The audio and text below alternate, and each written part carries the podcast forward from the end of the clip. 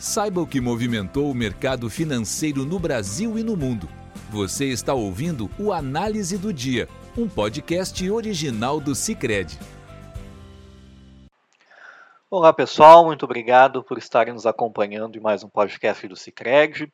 Aqui quem fala é Gustavo Fernandes, da equipe de análise econômica, e hoje, nesta sexta-feira, 4 de novembro de 2022, vamos falar sobre os fatos que movimentaram o mercado financeiro aqui no Brasil e no mundo. No dia de hoje, o movimento de mercado foi marcado pelos dados de emprego dos Estados Unidos, o payroll, e pelas especulações de que a China está prestes a flexibilizar a sua política dura de combate ao Covid-19.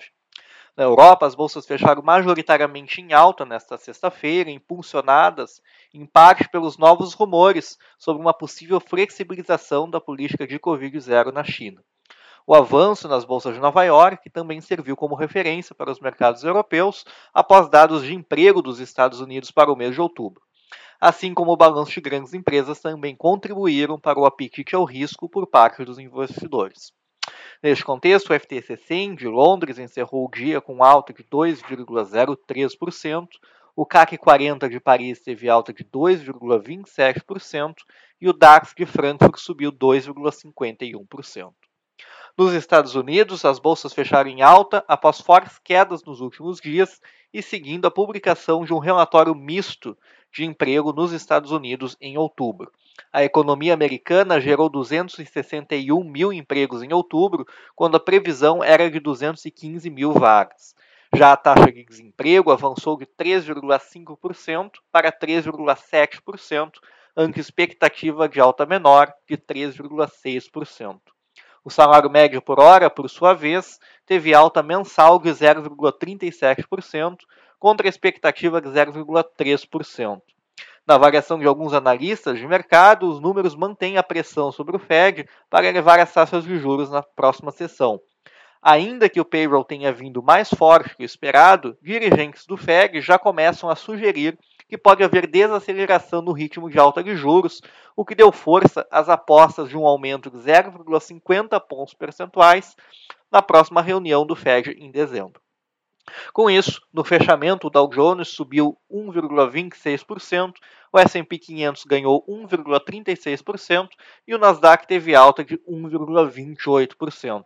Na semana, os índices acumularam quedas de 1,40%, 3,35% e 5,65%, respectivamente. Os juros longos dos Treasuries, os títulos do Tesouro Americano, ficaram, fecharam em alta nesta sexta-feira após a divulgação do payroll, o relatório de emprego, que corroborou com a expectativa de que o Fed deve continuar com seu tom hawkish. Porém, os dados não foram suficientes para cravar uma expectativa majoritária de alta de 50 pontos base ou 75 pontos base entre os analistas, que avaliam que as duas opções estão sobre a mesa.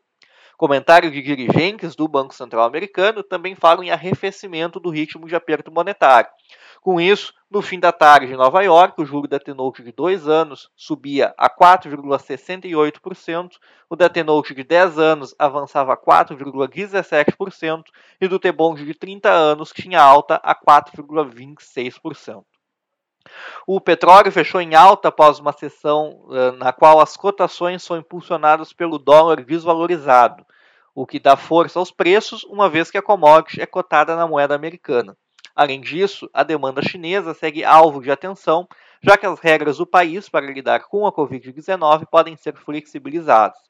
Os dados de emprego forte nos Estados Unidos também jogam a favor de uma expectativa por demanda mais forte por petróleo por mais algum tempo assim como pesa também o cenário, no cenário global tensões geopolíticas e dificuldades de aumentar a produção de petróleo.